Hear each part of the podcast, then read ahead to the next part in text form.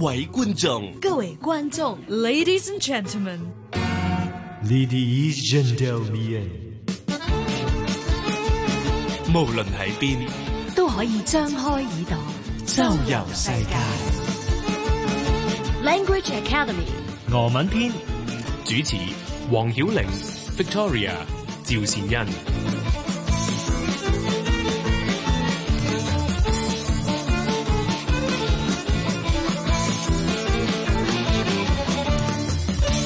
Привет 歡迎大家收聽 Language Academy。今次咧，我哋俄文咧，我就其實都屬於一個比較為食嘅人嘅，即係可以冇嘢飲，都或者可以冇得瞓。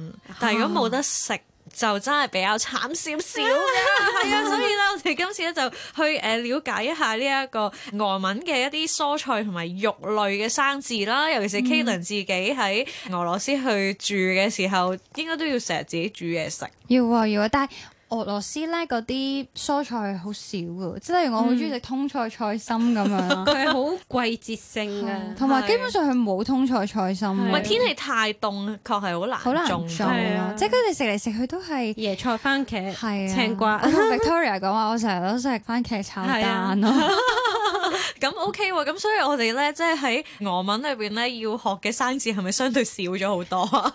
至少你唔原使材料學嚟你唔講使學菜心芥蘭。係啦係啦，好啊嗱，咁譬如薯仔應該都係其中一個主要食糧係啦。啊係啊係啊嗯，，咁啊薯仔俄文點講咧 g a r d o s h a g a d o s h k a 係啦，就係呢一個薯仔啦，嗯嗯係啊係即係哦仲要係去到超級市場，你可以話係啦啊要一個 g a d 吉 o 到薯係仔啊，薯仔咁啊，誒除咗薯仔，頭先啊 Victoria 有提嗯到誒呢一個番茄啦，係都係常用嘅材料 p o m i d o r 不面 p o m i d o r 嗯，哎努力緊咁樣啊，呢個就係番茄啦，嗯係係咁，另外仲有青瓜咧 a g u r i e t a g u r i e t 嗯 aguriet 青瓜嗯呢個就係青瓜啦。係咁啊，其實青瓜係生食多定係煮熟多咧？生食生食到，或者葉咯，葉係嗯啊啊擺到個罐入邊葉，醃一年，係啊變咗係酸酸地酸青瓜咁食 pickles 嘅入邊誒啊啊好似漢堡包入邊嗰嚿係啊係瓜啊咁樣哦嗰，個咁樣，嗯，係咁呢一個就即係主要嘅三種蔬菜。咁但係如果講到肉類，有冇邊一種肉係誒喺俄羅斯或者烏克蘭係最受歡迎嘅咧？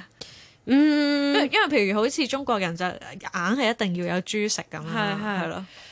其實咩都食㗎，好似咩都食㗎但係佢哋牛、係豬、啊雞最主要咯，係啊，都誒係差唔多嘅。 睇下邊啲城市可能魚比較多啲咯，即係嗯近海嘅城市就魚咯，佢哋好中意食魚子醬咯，同埋。係啊，嗯係係啊，係啊。但係 barbecue 嗰啲即係我哋講 barbecue 咧，通常肉豬多啊㗎喎，係哦係啊係係啊啊，係都點解咧？牛肉可能貴啲啊，同埋佢可能燒嗰陣時咧，豬可能會 barbecue 個效果出嚟好啲。係啊，因為豬咧燒得越熟，其實係越香嘅。哦嘅，牛就越熟越韌啊嘛。係咯，同埋即係變得有啲麻煩咁。如係啊果你好大嚿，唔通中間滴緊大家血對食都非常之有係啊食研㗎，究。係 啊。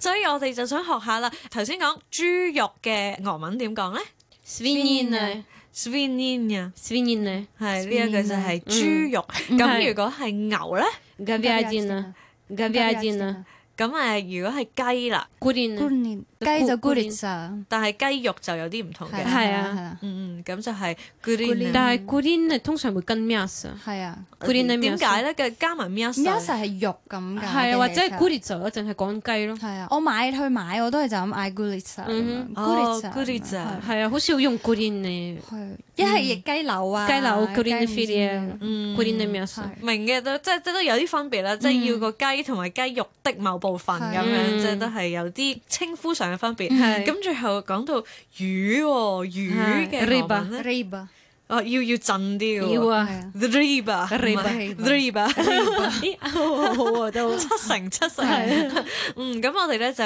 一次過學識咗咧，又有沙律啦，又有呢一個雞牛豬魚，係多到諗唔記得唔啊啦啊記得啦，已真經係真啲真啲諗唔到啦。但係喺主糧嗰度咧，其實係麵包定係薯仔多咧？哇啊誒啊兩樣都睇有個，人喜意好粉又咯有意粉都有，係係啊喎，仲有意粉喎，係啊咁其實都幾多姿多彩噶啦，係啊啊，但係真係菜好少啊，係啊啲我真菜係都好介幾意佢少菜好少，但係我又唔係太介意。我喺香港咦有啊食啊好食啊咁樣，但係去到嗰邊算啦，我食翻我啲係啊醃醃青瓜啊、醃椰菜因嗰為啲。太中意通菜 啦，搞到成日要去越南餐廳食通 菜，我真係好中意通菜。係咁但係即係如果有葉嘅菜係咪都係誒都椰啲菜花、西椰蘭花、誒西蘭花同埋啲嗰生啲綠菜都色有嘅生菜係啊，啦或者係即係你好興超市咪有一袋沙律葉係咧同，埋佢都有大棵嘅娃娃菜嘅，哦係佢啊係好似娃娃菜咁，但係好大棵嘅。 係我哋通常食根部多，嗯係啊，所以即係呢紅啲菜頭啊嗰啲。菜葉就唔係特別。葉就少啲，多會唔會同個天氣有關呢？唔容易種啊我會覺得如果你凍嘅話，係咪泥土會反而暖啲，跟住佢係啊偏係啊向會重視啲根部植物咧？係，我覺得呢個都好有可能。我以為佢係植物學家啦，冇 研究冇研究咁我就係負責食㗎 啦。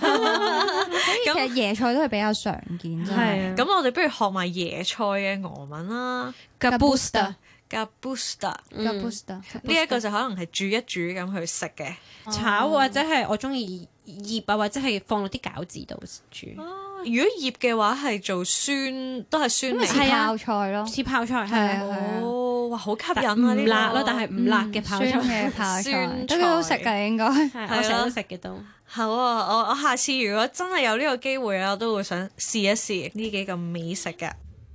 Language Academy 主持黃曉玲、Victoria Victoria、趙善趙恩。 善恩。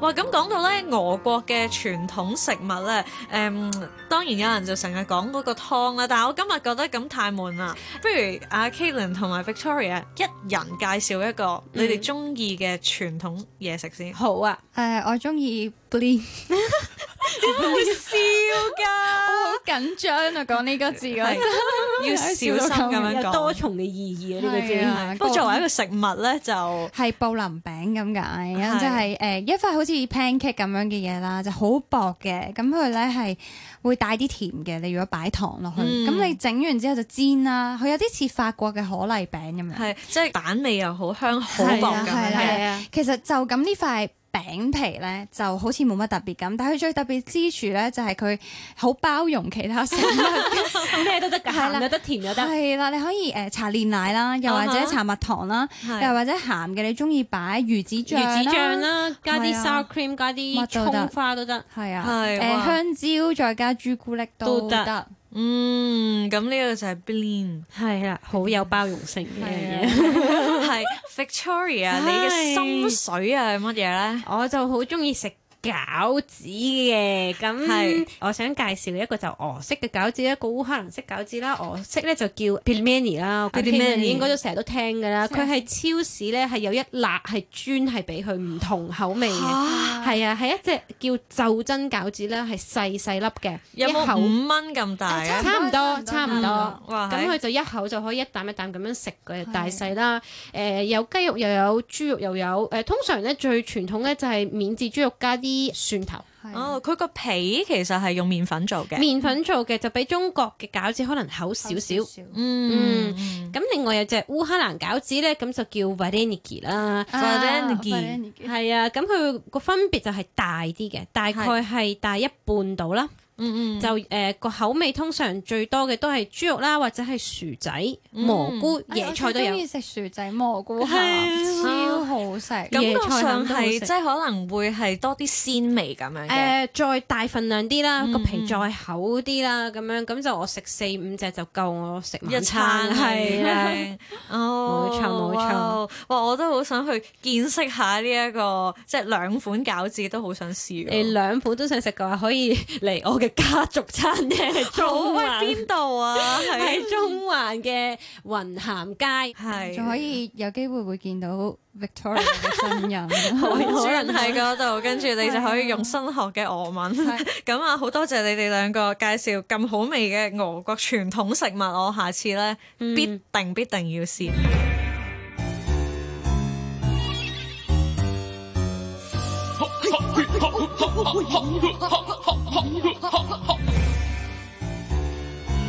俄國求生術。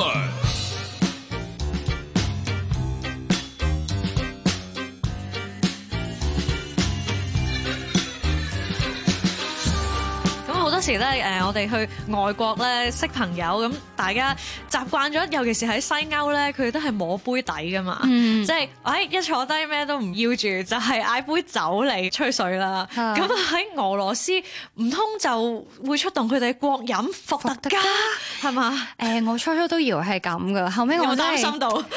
因為我又唔飲酒係嘅，咁我咧就初初識咗個誒又唔叫損友啦，我嘅朋友咧佢就好中意喺屋企度開派對啊咁係樣，係，但係就係成日飲酒跟住一齊傾偈咯。嗯咁但係我唔飲酒噶嘛，咁我就以為係哇啲俄羅斯人都咁瘋狂咁樣。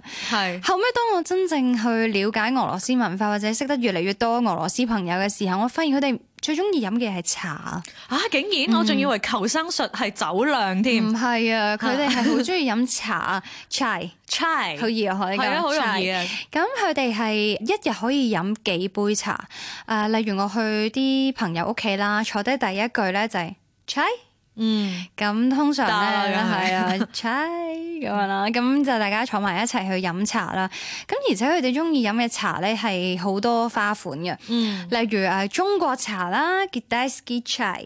g i d a s k i chai。 g i d a s k i chai g i d a s k i 就係、呃中國的咁樣，哦係啦 g i d a s k i 前面是丹啊 g i d a g i d a 係咯，我就喺度諗緊，咦，嗰個同中國分別好大喎。係啊係啊。原來係有啲揭單咁樣嘅 g。d a s k i 咁啊， Gdański 係啦，咁啊 g i d a s k i chai 就係中國茶中國茶嗯啦，同埋佢哋好中意飲烏龍咧，奶香烏龍咯，即係其實都係清茶嚟，但係啊唔知點解飲落去有陣奶香奶香咯我喺香好港難飲飲喎，嚇係啊，我中意啊，係因為唔啊通你，係俄羅斯人。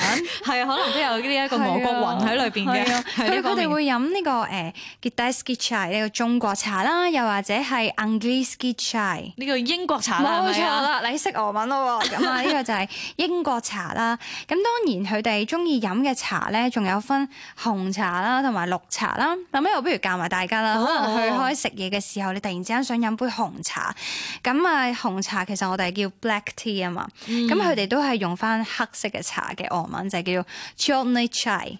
c h o n e c h o n e chai。 Chorney 啊 chai，嗯，咁跟住綠色係咩咧？就係 s i l i o n e s i l i o n e 係 Silioni s i l i o n e chai。Silione chai 係啦，係咁所以好易西啦。冷咁樣。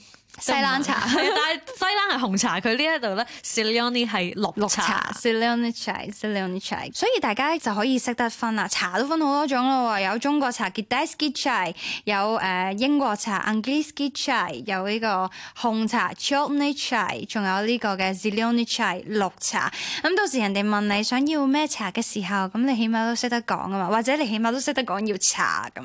所以俄羅斯人自己都覺得咧，佢哋最中意嘅飲品係茶咯。嗯，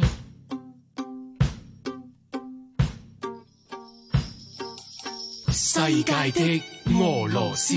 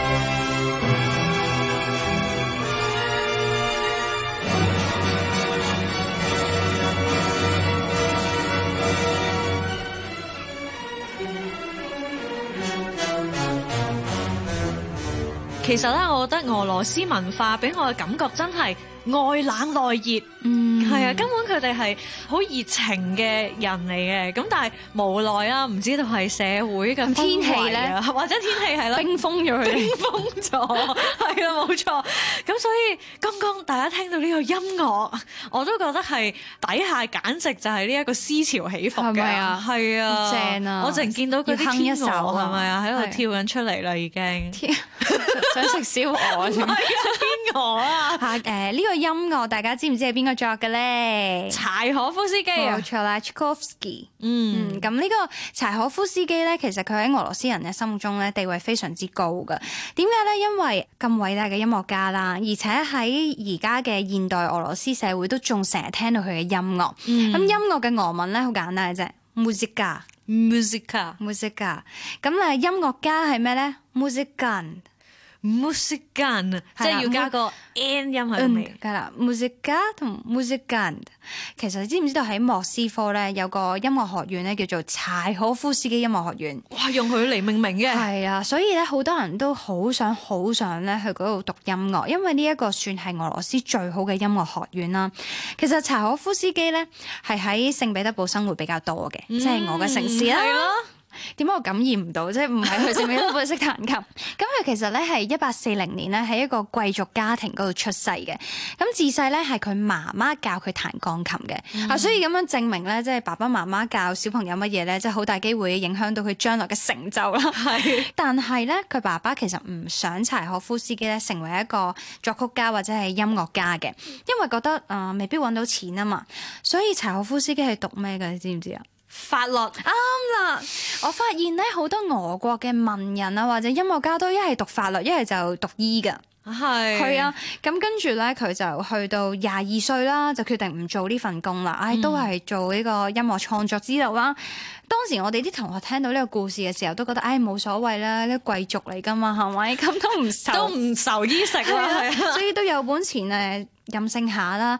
啊，點知咧佢又真係好犀利喎，創作咗頭先嘅《天鵝湖》啊、《胡桃夾子》啊同埋《睡美人》呢啲，基本上我哋成日聽到呢啲好出名嘅曲目咧，或者係芭蕾舞會用嘅樂曲咧，都係出自柴可夫斯基之手。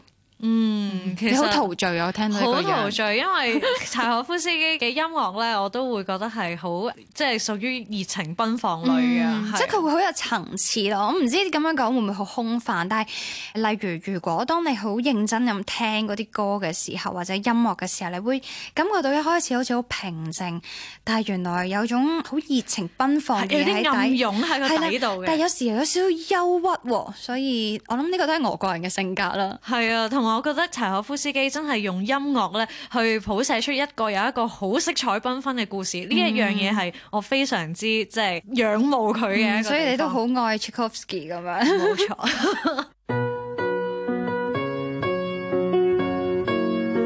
俄文點唱集？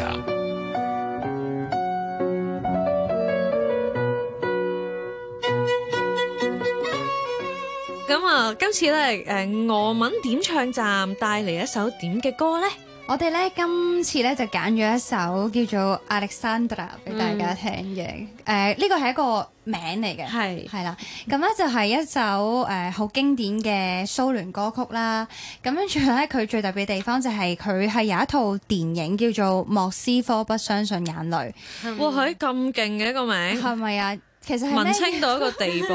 佢係一套誒、呃、電影咧，講述入邊有三個女人咧，各自係有自己嘅抱負同埋理想啦，係啊、寫啲蘇聯小人物嘅奮鬥史或者佢哋嘅命運嚟嘅。咁最主要個主角啦，咁佢就喺個工廠度咧就做嗰啲即係工廠工人嘅妹係啦，啊所謂嘅。嗯，咁就中意咗一個男仔啦，咁就意外地懷咗孕啦。但係個男仔咧，佢就都算係都有少責任感嘅唔。係唔係冇責真係咁嘅，佢係一個導演嚟㗎。導演，但係佢屋企都算少少富有啦，但係佢咧就唔肯認，即係佢驚啦。嗰陣時後生啊嘛，跟住佢阿媽就係有少少衰嗰啲嚟嘅，塞咗少少錢就俾就俾佢以為誒、可以打發到佢啦，嗯咁樣跟住之後咧，佢就自己一個人就努力咁湊大嗯咗呢個女啦，係啊。嗯 Alexandra，啊冇錯冇錯所以呢個係一個好慘嘅故事係咯啊，但係好彩佢嘅結局都遇到一個好即係人如意郎君咁係啊，樣。係嗯，咁所以都真係誒、呃除咗賺人熱淚之外，亦都係一個單親媽媽奮鬥史啊啦啊所。以我啊推介大家去睇，因為佢仲係奧斯卡咧嗯最佳外語片嘅獎啊攞咗。係，我其實都立過下佢嘅即係一啲電影片段咧，我發現個攝影真係好靚。係啊，係啦，雖然只好騷係亂簡單嘅黑與白，但係係誒，即係佢所有嗰啲人嘅表演咧，我覺得都有少少舞台劇嘅感覺嘅。其係實噶，比較啲表情啊，嗰啲咁樣可能會帶有啲感情啊好多睇嘅啲總之咯，係咯咯。推介大家睇。係少少冷知識咧，Alexandra 其實我哋係啊會叫 Sasha，係啊 Sasha，係同埋 Sasha 係男人女人都可以叫可以用 Sasha 噶，啦，係啊， Sasha 係一個小名小咁名樣小名嚟㗎啊即係好似同我哋係啊講 Dmitry 係芝麻㗎芝麻嘛，係啊，哦，咁所以叫親 Sasha 就係可能係男仔 Alexander，啊女仔就 Alexandra，係啊係啊，但係都可以叫 Sasha。係啊。好啊，咁我哋咧下個星期咧就再同大家見面啦吧，拜得拜。㗎。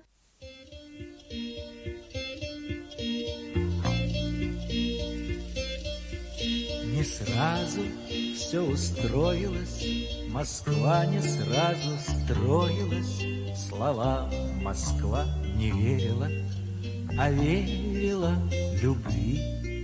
Снегами запорошена, Листвою заворожена, Найдет тепло прохожему, А деревцу земли.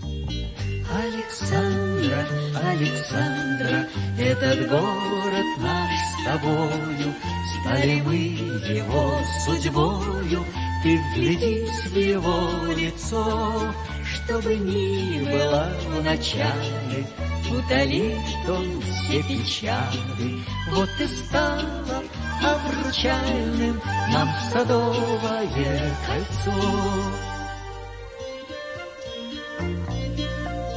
Москву рябины красили, дубы стояли князями, но не они, а ясени без спросу росли.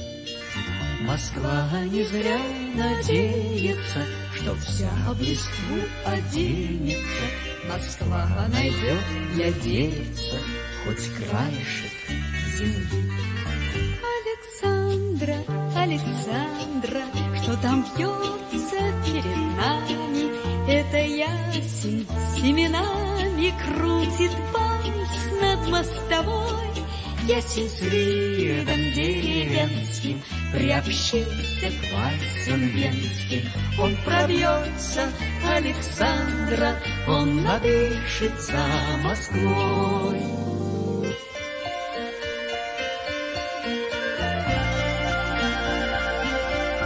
Москва тревог не прятала, Москва видала всякое, но бед все и горести склонялись перед ней. Любовь Москвы не быстрая, но верная и чистая, поскольку материнская любовь других сильней. Александра, Александра, этот город наш с тобою. Стали мы его судьбою, и вглядись в его лицо, чтобы ни было вначале, удалил он все печали, вот и стало обручальным нам с